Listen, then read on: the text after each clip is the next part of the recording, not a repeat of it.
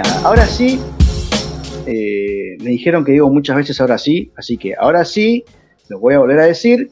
Em, voy a invitar a que vean y observen a Alicia y a Miguel que están del otro lado de la pantalla. ¿Me escuchan? Están muteados. A ver si los... Ahí, ¿me escuchan? A ver. Siguen muteados. Ahí, ahora. Ahora sí se escucha perfecto. ¿Cómo están? ¿Cómo se sienten? Muy bien, muy bien. Realmente en casa. en casa, en casa, en casa y en casa en el programa. ¿ah? Y bueno, acompañados de ti, todos los que nos están escuchando, nos van a escuchar. Eh, y no sé qué más decir. Realmente feliz de estar cambiando este relato, escuchando esto que estabas este, planteando y mostrando. Y, bueno, y habría mucho, mucho para tejer sobre eso. sí. Sí, que, mm, no sé si estaban escuchando todo el programa, que, ya también dejo paso a Miguel a que nos comente cómo se siente y cómo está, pero qué, qué reflexiones, qué sentires, qué pensamientos les, les trae lo, si vieron lo de, Argentina y lo de esta familia.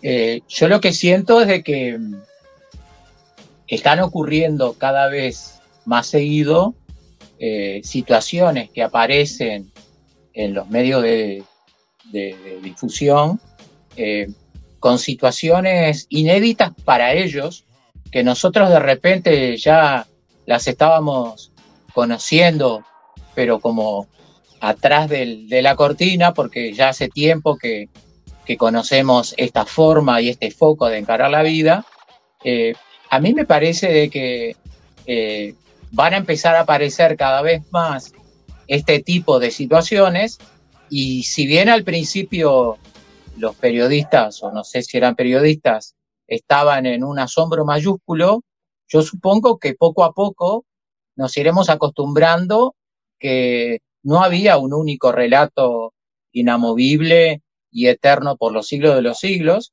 y que está empezando a, surgir un nuevo o nuevo muchos más focos de los que sosteníamos. Y a mí me parece fantástico el coraje de esta familia, de, porque podrían haber optado por la más simple, que es buscar de qué manera le muestran la sonrisita para zafar. Y sin embargo, eh, con qué autoridad este, enfrentan al juez, se enfrentan a la situación, se exponen. Me parece este, de muchísimo, muchísima valentía de parte de ellos, ¿no? Eh, yo siento que estos relatos que se quieren mostrar como absurdos, eh, van a surgir cada vez más en distintos órdenes, este, y eso nos va a hacer entender de que estamos entrando en una dimensión donde hay muchas más posibilidades de las que nos estaban queriendo decir. Yo por lo menos es la sensación que me dejó el, ver eso. Eh, yo agregaría, además de eso, este, en el caso de, esas tres personas que estaban allí en ese programa, emitiendo sus sentires, ¿verdad? Que, bueno, habla de, eso mismo que venimos conversando lunes a lunes, ¿verdad? Este, y es eh, realmente funcionar desde el ser, desde lo que siento, ¿verdad? de lo que siento para mí, y no de lo que entregué a la afuera para que decida por mí. Llámese salud, llámese este, leyes que, bueno, que me dan un, documento de identidad, eh, llámese el tema educación, eh, y respetando de cada uno su sentir y lo que necesita en ese momento, ¿verdad? Desde otro lugar, eh, bien, desde el amor a, mí mismo, desde el amor ese ser que soy, puedo actuar de determinada manera tanto y cuanto estoy desde el miedo, ¿verdad? ¿Y cómo no voy a tener documento? ¿Y cómo voy a salir? ¿Y si me pasa algo? ¿Y si necesito un médico? ¿Y si, ¿verdad? Eh, ahí estamos hablando de que, bueno, estamos un poquitito más alejados, pero ya vamos a llegar un poquito más tarde o más temprano, el tiempo tampoco, tampoco existe, a esa otra certeza, esa confianza de la que hablabas también, ¿ah? y, y, que no es hacia la afuera, es confianza en, en, mis propios talentos, en mis propios poderes, me sale, eh, ¿verdad? Para, para poder encarar y enfrentar lo que, lo que sea, los desafíos que haya. Bien, eh, sí, sí, eh, me parece que, que, eso, ¿no? Y eh, hay, como decía Miguel, van a ir habiendo o van a ir apareciendo cada vez más experiencias que quizás ni siquiera nos imaginamos la forma que tienen y todo. Y mm, está eso de empezar a, realmente a generar el músculo de la integración, la, la, idea de esto de que cada uno es libre de elegir y su forma de, que quiere experimentar en, esta vida, en esta existencia, eh, mientras no afecte y no agreda la, existencia de los demás. Esto de respetar el proyecto de vida eh, de, cada, de cada ser, ¿no? Así que nada, me parece interesante. Sí en eso que estabas diciendo, porque, bueno, el domingo conversaremos un poco más sobre ese tema, ¿no? Sobre el tema de la libertad, más que me parece genial y ya estoy festejando estos ocho años de, de, ser uno. Eh, vimos su embarazo, lo vimos nacer, eh, así que a imaginarse el festejo, ¿no? Este, pero en, ese, en esa libertad, eh, mientras no dañe a los demás, está el aporte de, de, entusiasmo, de atreverse, eh, no sé, es como estar en un trampolín y largarse a la piscina, ¿verdad? O en una tabla de surf y viene la ola y larga, o sea, nos están mostrando otra forma, otra forma. Y nos están mostrando también los miedos que tenemos. Nosotros todavía tenemos nuestra cédula de identidad. Yo, yo incluso lo que siento es que gente así que, que intentaba mostrar un foco totalmente diferente, siempre la hubo. Lo que pasa que en la historia, o en los años más, más, más atrás, eh, sin redes sociales, sin posibilidades de informar, era directamente el manicomio. O sea, la resolvía muy sencillo, era sacar a este loco del medio y se terminó el problema. Yo siento que ahora las redes, las comunicaciones, a medida que va despertándose la conciencia, cada vez hay más gente que está pulsando en esto y yo siento que sí, que, va a ser cada vez más común empezar a ver este, eh, mensajes o relatos que son disonantes con, con el relato oficial. Eh, y a mí me parece bienvenido. Llegará un momento que ya no serán ni tan disonantes, ni tan raros, ni tan locos, porque bueno, ya iremos viendo de que el mundo está dirigiéndose en, en otra dirección. Viene ahora para los que nos escuchan, que ya conocemos mucha gente que se ha liberado de, muchas creencias que tienen que ver con este, la medicina, ¿verdad? ¿Ah? las terapias alternativas, buscar otras cosas, lo cual no quiere decir este, eh, descrédito por eh, la figura o la tarea del médico. ¿tá? sino la apertura a otras posibilidades que, hay, que existen y que, bueno, en tu caso conoces muchísimo y que, de quienes nos escuchan también. O, por ejemplo, respecto de la educación. Eh, digo, sabemos de un montón de, centros y demás que están buscando otra forma. Sabemos también dentro del sistema, en las escuelas públicas, maestros, eh, directores, conocemos incluso inspectores. Bueno, tenemos ahora hace poco la renuncia de alguien, de, este, la maestra, de, la inspectora técnica de, Uruguay, el, cargo máximo, ¿verdad? Este, que bueno, que acaba de renunciar justamente porque estaba pulsando por algo que no, este, no estaba pudiendo ser, ¿verdad? Este, eh, bueno, es nuestra interpretación, de, no, no es este oficial, o, o, por lo menos no es exactamente lo que dicen las noticias, ¿verdad? ¿Ah? Entonces, hay un montón de ámbitos en los cuales estamos viendo este tipo de cosas. Y claro, en lo legal, en lo jurídico, sería como para Argentina, capaz que la primera, no sé, para Uruguay no, no hay experiencia de esto, ¿no? Bien, eh, ¿les parece si les empiezo a compartir el material que ustedes tienen para hoy? Sí, sí. Eh, hago un, mínimo introito para ubicarlo, porque eh, en esta experiencia de las columnas, con, con, la de hoy llevamos la tercera, y realmente me llamó la atención de que todas las columnas que estamos haciendo empiezan con preguntas, porque realmente la forma de cambiar el relato es justamente a través de una pregunta. Eh, y me acuerdo que en febrero la pregunta fue si es posible vivir en, armonía, en coherencia todo el tiempo. Eh, y bueno, y a partir de ahí desarrollamos, este, le llamábamos nosotros el modo fiesta. Después, en, el mes pasado, eh, fue si hay una afuera y una adentro independientes, y un poco vimos de ese, ese universo de energía del cual todos formamos parte, en el que todo está conectado. Bueno, y hoy la idea es eh, el mundo, ¿lo vemos o lo interpretamos? Que tiene bastante que ver con todo esto que veníamos conversando. ¿Podés, este, Fabián? Alicia, ¿querés decir algo? Ya, está, ya estaba en la disposición. Sí, la siguiente. ¿Qué elementos entran en juego cuando percibimos? ¿Ah? Allí tenemos una imagen con, con los cinco sentidos. La siguiente, ¿desde dónde percibimos y cómo construimos nuestra realidad? Sería la segunda pregunta que nos hacemos. ¿Vemos todo lo que hay? Ahí, por ejemplo, eh, hay una imagen, no sé, Fabián, si vos te animás a, a decirnos qué, qué ves ahí. Eh, oh. Yo veo una pareja de, personas mayores, de seres entrados en canas. Bien.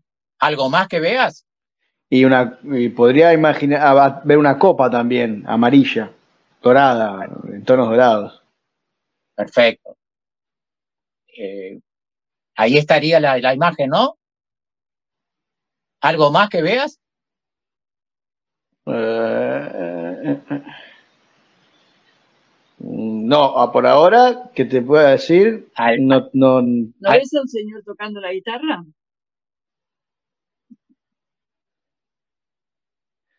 ¡Ay, es verdad! Mira vos, qué interesante. No, no lo había, no lo había visto. Tu este, brazo derecho es la nariz del señor. Sí, correcto, correcto, correcto. ¿No? Sí. Y la guitarra, la parte de abajo, la caja, es el bigote. Sí, totalmente. Y para ir describiendo, por si alguno no lo ve, ¿verdad? Y mm. viste que enfrente no está solo este señor. Sí. y ahora me decís, sí, la otra persona, pero eh, seguramente hay algo más para ver que no lo estoy pudiendo. Eh, eh, ¿Ves al, al, lado de que está tocando la guitarra, ves a alguien que se está agarrando el sombrero? Ah, no, ahí me mataste. Del otro lado de la copa. Del otro lado de la copa. Ah, bien, sí, sí, ahora sí lo vi. Ahora sí me di cuenta. ¿Y viste que tiene una botella por ahí? Sí, estamos, tiene una botella. Y si seguimos buscando, atrás del que está tocando la guitarra hay como el frente de una casa con una puerta y aparentemente hay una persona. Sí, es verdad. Quiere decir, en la, en la primera, en el primer golpe de vista que hacemos, vemos determinadas cosas y hay otras que están ahí, pero que no las vemos, y un poco es lo que vamos a tratar de explicar ahora después. Bueno, seguimos. Primeramente, precisemos un poco los términos. ¿Qué diferencia existe entre mirar, ver y percibir? Porque a veces nos parece que son sinónimos y no lo son. Vayamos a ver qué significa mirar. Mirar es fijar la vista en alguna parte. Es simplemente cuando uno está ahí y está mirando, pero no está pensando en nada, ni siquiera está eh, tratando de encontrarle alguna explicación a lo que está viendo. Está mirando. Ver es aplicarle cierta atención intelectual con auxilio de la vista. O sea, es no solo que estoy mirando, sino que además Estoy haciendo foco. estoy, eso, estoy, estoy poniéndole determinada atención a eso que estoy viendo para verle los detalles, que es un poco lo que estuvimos haciendo en el ejercicio recién. Percibir es la manera en que la mente interpreta los estímulos sensoriales que recibe a través de los sentidos para formar una impresión consciente del entorno. Quiere decir que cuando percibimos, no estamos solamente viendo o escuchando o percibiendo un aroma, un gusto, simplemente que además de eso que nos da el sentido, en el percibir hay todo un sistema nuestro que trata de encontrarle una interpretación a, esa, a ese estímulo. Esa es la sensación de, per, es, es lo que es el percibir. ¿Hasta acá vamos bien? Perfecto. ¿Tenés algún ejemplo o algo? Igual seguimos. No, no, estoy- seguimos. estoy- eh, con- concuerdo, Perfecto. concuerdo bastante con todo. Bueno, y acá tenemos un dato. El cerebro procesa unos 400 mil millones de bits de información por segundo. 400 mil millones de bits de información por segundo. Eso es lo que procesa nuestro cerebro. Pero solo somos conscientes de unos 2.000 bits. 2.000 de esos 400 mil millones. Quiere decir que a, a nuestro alrededor puede estar ocurriendo de todo, pero nuestro cerebro solamente va a poner foco en una pequeña parte de ese todo que está allí. ¿Va? El otro para- día, con esto de percibir y de ver, justo estaba mirando un, un documental de un estudio que están haciendo y una de las cosas que están descubriendo es que eh, el, el título era eh, El mundo se nos está apagando y en realidad lo que nos estaban diciendo es que antes percibíamos mucho más colores y mucho más brillante la realidad de, la, de cómo la estamos viendo eh, hoy en día en relación a esto de percibir y ver y cómo estamos físicamente acompasando esa, esa pérdida también de, de, de lo que no estamos percibiendo, esos 400 mil, eh, 398, 99 mil millones. Lo es. Bien, para, para verlo más gráficamente, hicimos este cálculo. Si nuestro cerebro procesa el equivalente a la superficie de una cancha de tenis, una cancha profesional de tenis como la que vemos en la imagen, ¿qué sería lo que realmente el cerebro es capaz de procesar? Y eso sigue la siguiente diapositiva, tenemos el dato. Bien. Mm, Solo pues, somos ¿no? conscientes del equivalente Ay. a un, mi- un milímetro cuadrado. eh, Volvé un poquito para atrás. Sí, Vale, sí, ahí. va. Eh, si, si nuestro cerebro procesa el equivalente a la cancha de tenis, solo somos conscientes del equivalente a un milímetro cuadrado de esa área. Esa sería la relación entre 2.000 bits y 400.000 millones. Para, para tener una idea de que lo que podemos llegar a percibir conscientemente es, hoy sacaba la cuenta, creo que es la 40.000 parte de lo que hay. Bueno, ahora sí seguimos. La mente solo registra lo que resuena con nuestras creencias y convicciones. Quiere decir, hay un filtro dentro nuestro que por resonancia hace de que la, de, de esos 400 mil millones de bits que están a nuestro alrededor, la mente solo va a registrar aquello con lo que resonamos. Y justamente resonamos a través de las creencias, de las convicciones, de nuestra experiencia de vida. Entonces, Ahí me, me encantaría comentar algo. sí, Eh, me trajo el recuerdo de las experiencias de, de ludosofía con niños y adultos. inclusive este, en la experiencia dentro de un grupo con los niños y, y, los docentes del grupo, ¿no? Habíamos llevado una caja llena de lo que te imagines, no sé si vos estuviste en esa experiencia. Este, y, y eso que estabas diciendo respecto a ese documental que estabas viendo, capaz que tiene algo que ver con esto, que podíamos ver cómo cuanto más pequeños eran los niños, más se arriesgaban a, tocar, a abrir, a mirar aquella caja y todo lo que tenía, investigar, a hurgar, y después a recordar lo que allí había. En cambio, cuanto más, este, más grandes estaban, y en el caso de los adultos, bueno, había que decirles, mira que hay permiso para, para revolver, para tocar, ¿verdad? O sea, cómo nuestro nivel de percepción se va condicionando cada vez más a medida que vamos creciendo. Eso lo, vimos allí en una experiencia en vivo con ellos. Bien, entonces, acá se nos viene una pregunta fuerte, ¿no? Si solo somos conscientes de 2.000 bits de información, o sea, un milímetro cuadrado dentro de una cancha de, tenis, que atraemos a nuestra conciencia en función de las experiencias vividas, de nuestros programas, de nuestras creencias, de nuestras convicciones, ¿no? La gran pregunta sería, ¿qué es la realidad entonces? Eso que nosotros conocemos como realidad. Lo que llamamos realidad, ¿es el mundo que vemos o es el mundo que interpretamos? Esa es la, la, la gran pregunta que un poco traemos para que, para que tratemos de, de irla pensando, ¿no?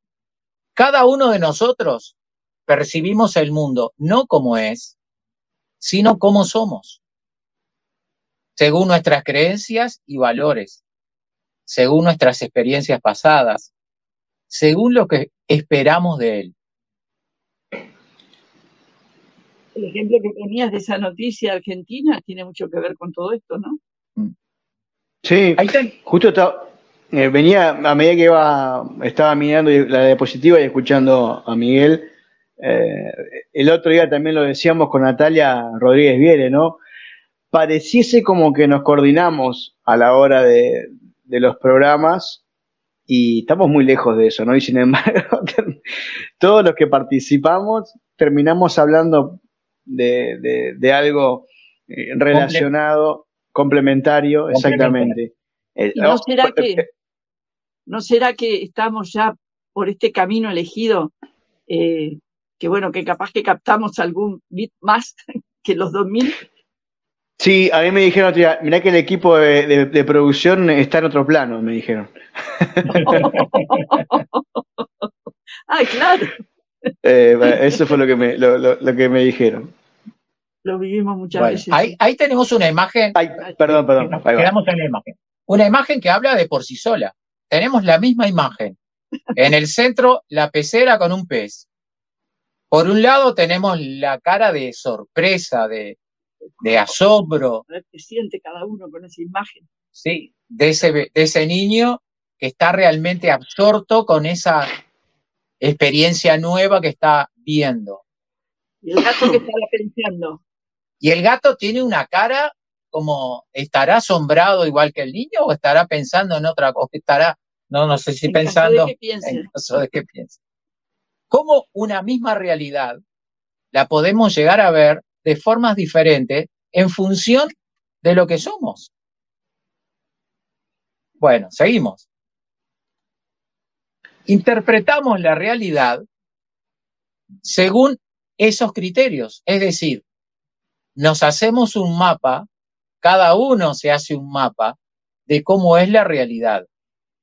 Eh, es como eh, nos hacemos el, plano, el mapa, lo dibujamos, pero no, no necesariamente ese mapa que hacemos es fiel al territorio que queremos mapear.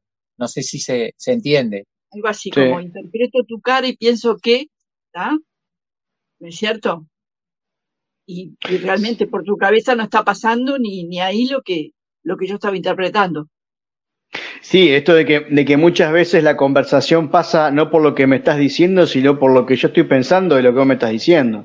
Y termina siendo una, un, parece una conversación de sordos. Exactamente. La conversación, el gesto, la actitud, lo que fuera, ¿verdad? ¿Mm? Bien, seguimos. Dependiendo de dónde veas las cosas, la percepción de la realidad puede ser muy distinta. Ahí tenemos una imagen muy curiosa, pero ¿quién, quién tiene razón y quién no? Cada uno desde el foco donde le está mirando está diciendo lo que, lo que percibe. Es como ese, ejemplo de, la cebra. La cebra que es negra con rayas blancas o blanca con rayas negras. Exacto. Exacto. Exactamente.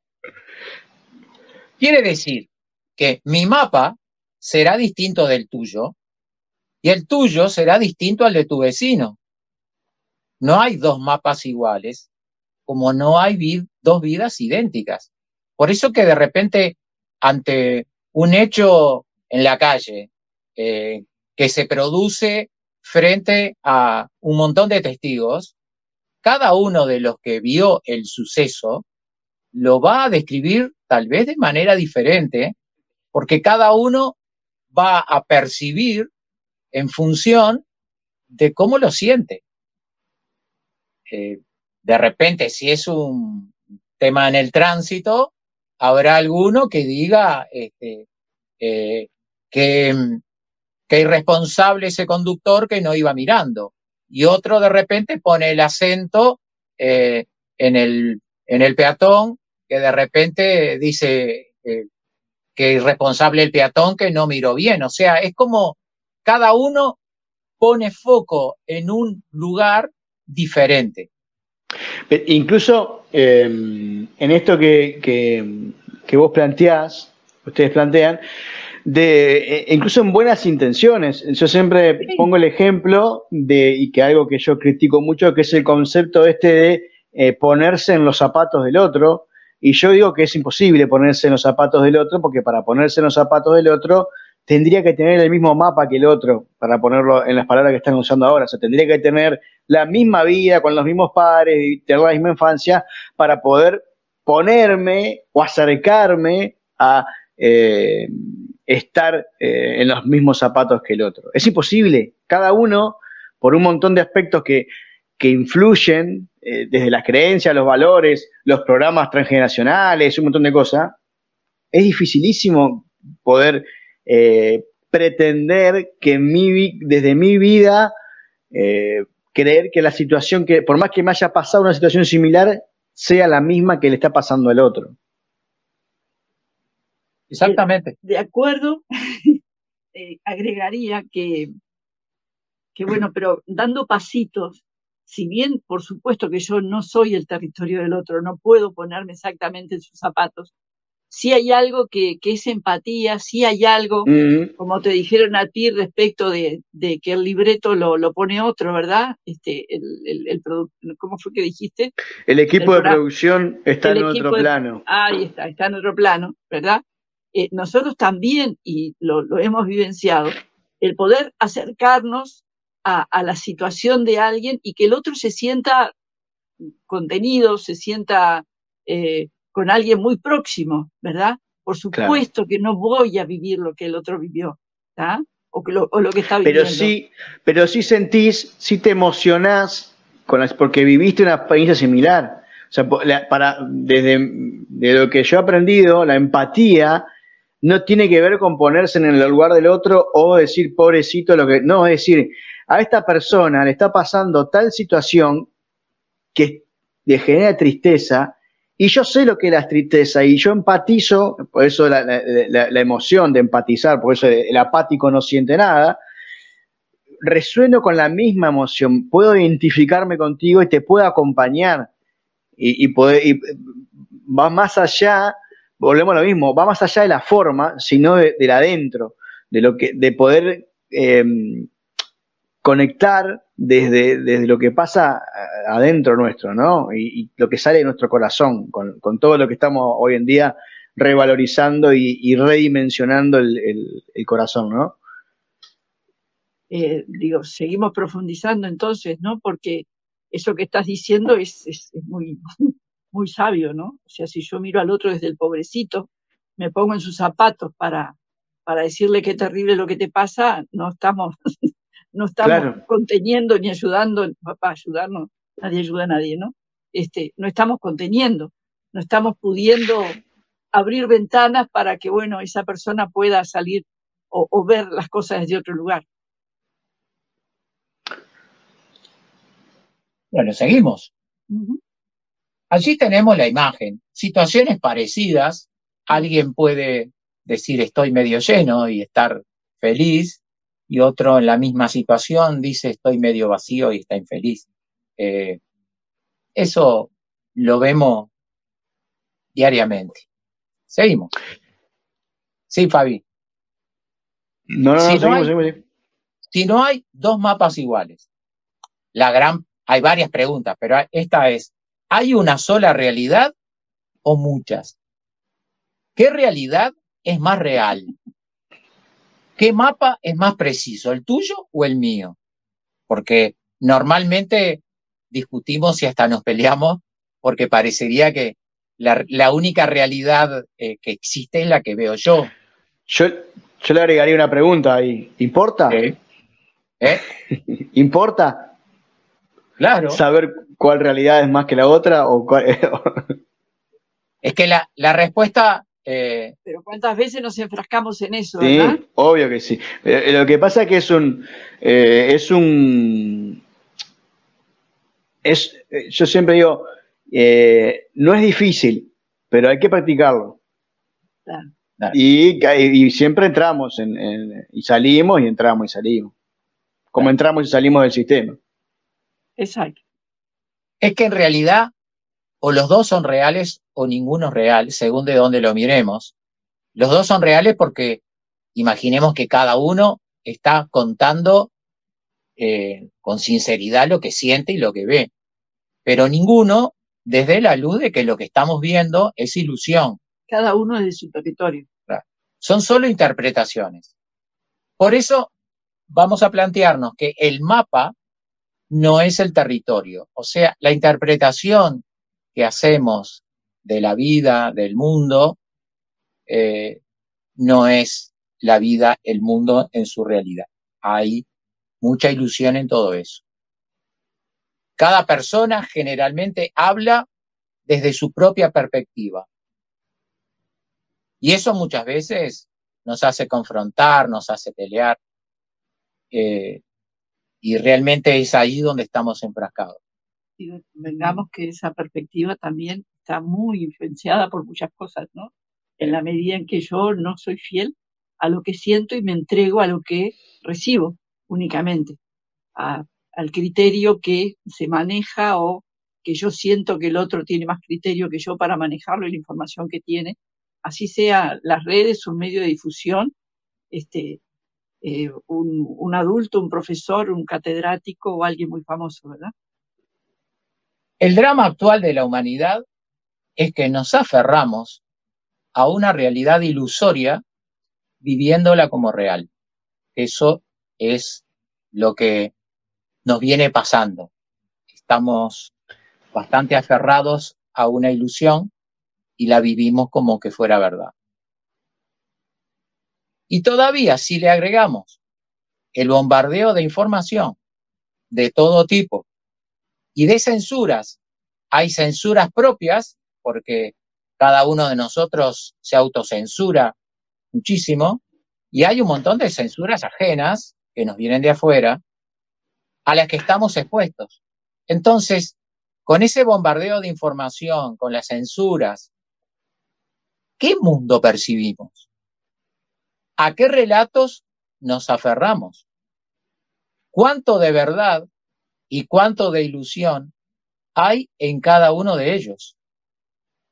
Y acá un poco para concluir, para, para dar fin a, esto, eh, es que tal vez, o sea, e, e, esta columna de hoy en realidad va a tener una segunda parte en, el mes de mayo.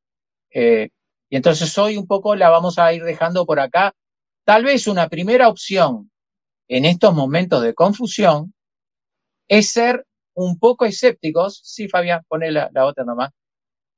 Es ser un poco escépticos y darle mayor espacio a la duda. O sea, que en este momento en donde sabemos que buena parte de, de lo que nos llega y de lo que tenemos tiene bastante de ilusión, este es un buen momento para ser bastante escéptico, pusimos un poco para ser suave y darle mayor espacio a la duda. Observar el espectáculo e ir uniendo los cabos sueltos. ¿Puedes poner la siguiente? O sea, eh, darle espacio a la duda, observar el espectáculo. Con el espectáculo me refiero a observar el mundo ese que gira a nuestro alrededor y que gira dentro nuestro.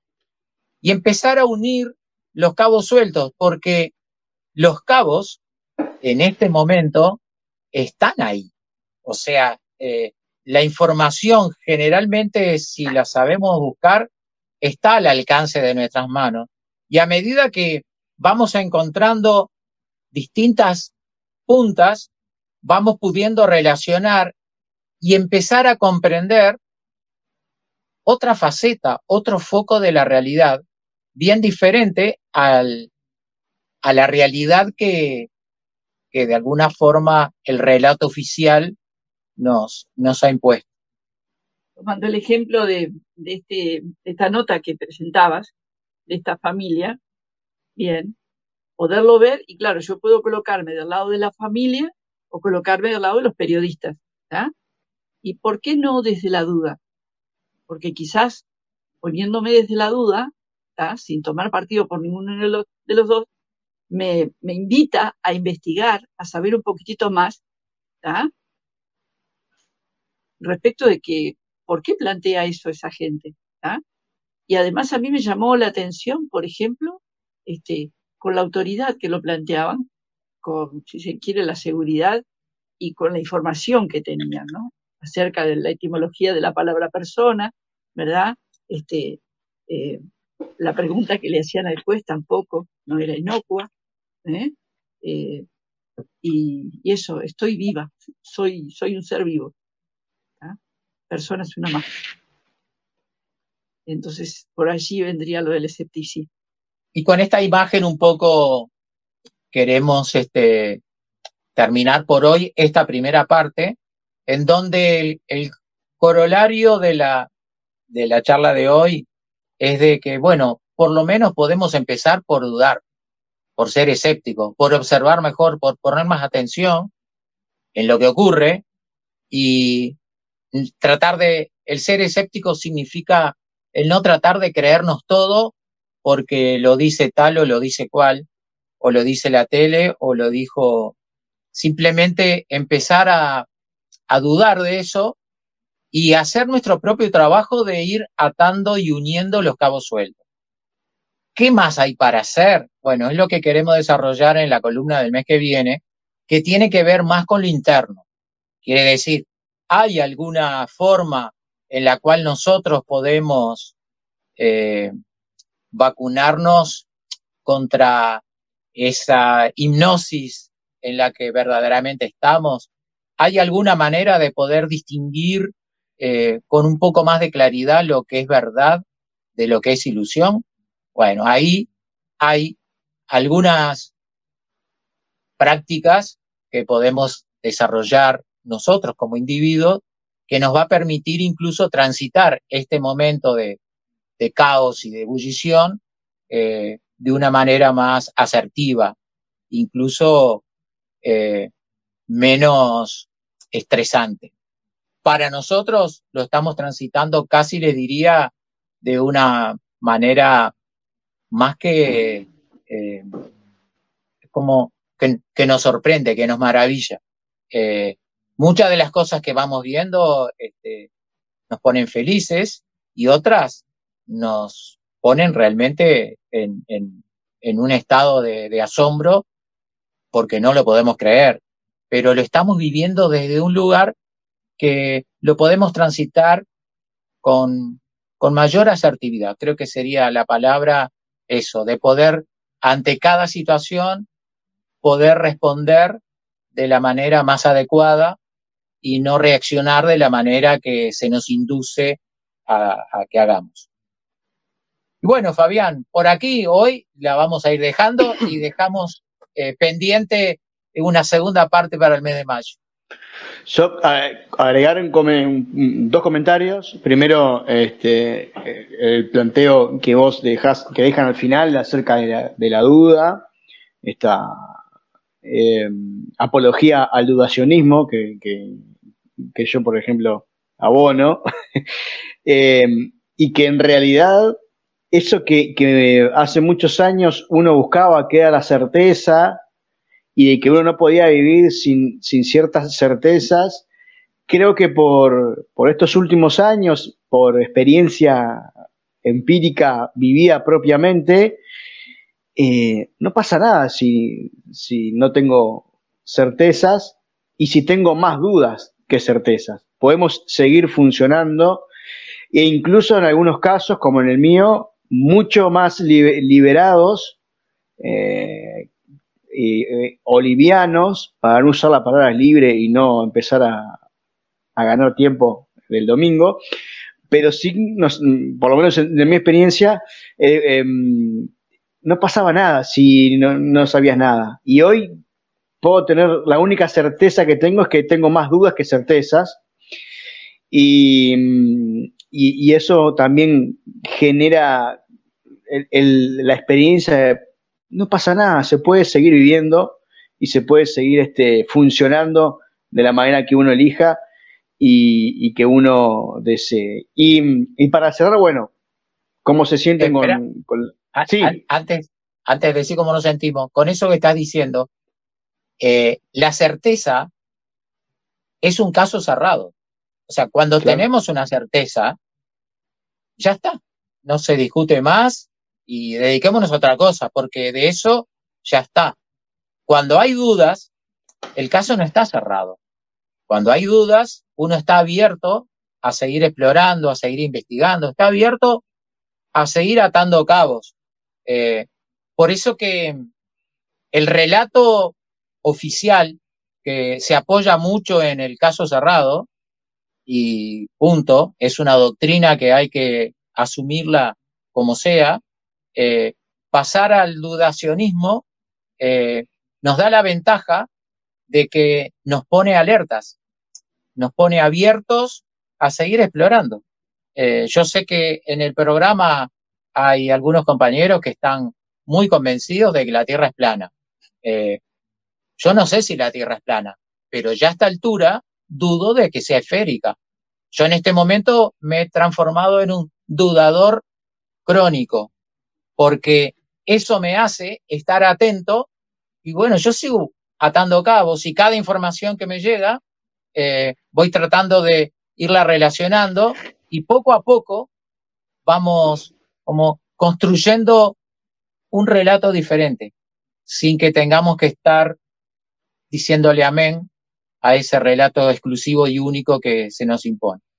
Ahora yo pensaría una pregunta más este, a ustedes dos y a todos los que nos están escuchando y que comulgan con esto que estábamos diciendo.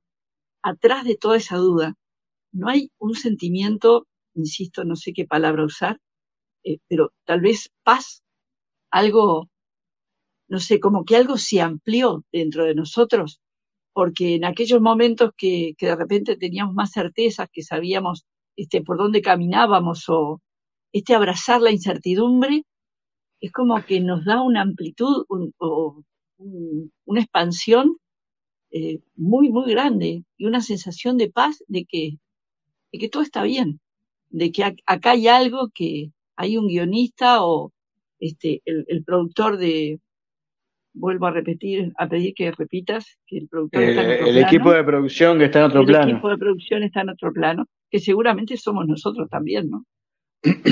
Pero en otro plano. Sí. a, mí.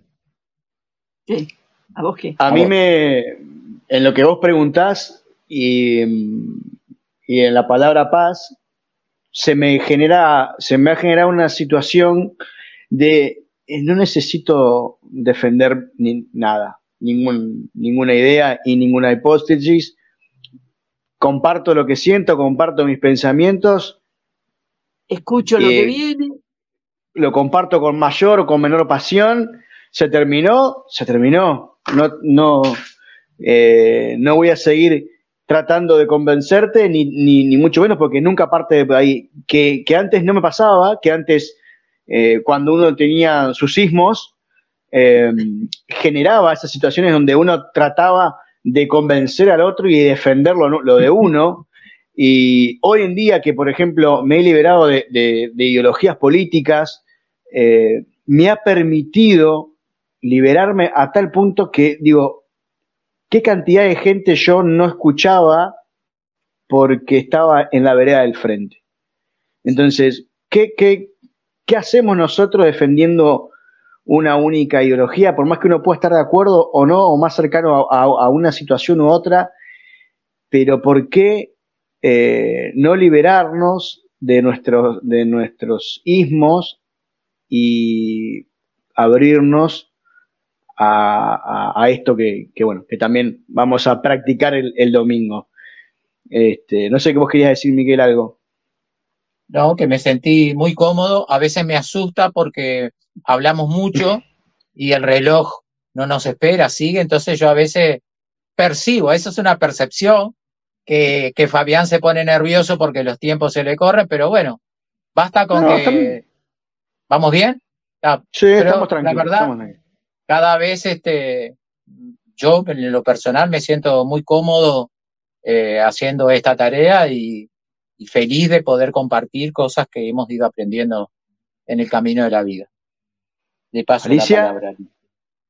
Eh, me siento muy bien y quiero compartir algo que cuando estabas hablando recién, este, Fabián, eh, me veía una imagen como esa que, pusimos al principio con los sentidos, pero era, estaba en el medio del pecho, así el corazón, y una oreja enorme.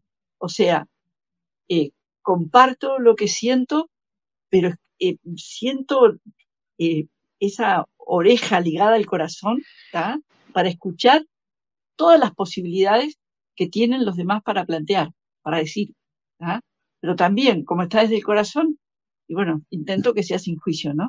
A veces, a veces me sale muy bien, a veces, pero, y bueno, y este programa me hace sentir muy bien, yo me siento muy bien en él también, Así que un abrazo enorme para ti este, felicitaciones en estos días de balance antes de cumplir los, los ocho años, que realmente sean para, para sacar este, todas las, las, para ver toda la siembra, toda la cosecha que, has hecho. Eh, y bueno, y gracias a los que escuchan por allí, ojalá que, que nos sigamos encontrando. Alicia Miguel, un abrazo grande, nos vemos el domingo en la fiestita y que pasen feliz semana. Gracias. Igualmente, igualmente a todos. Igualmente.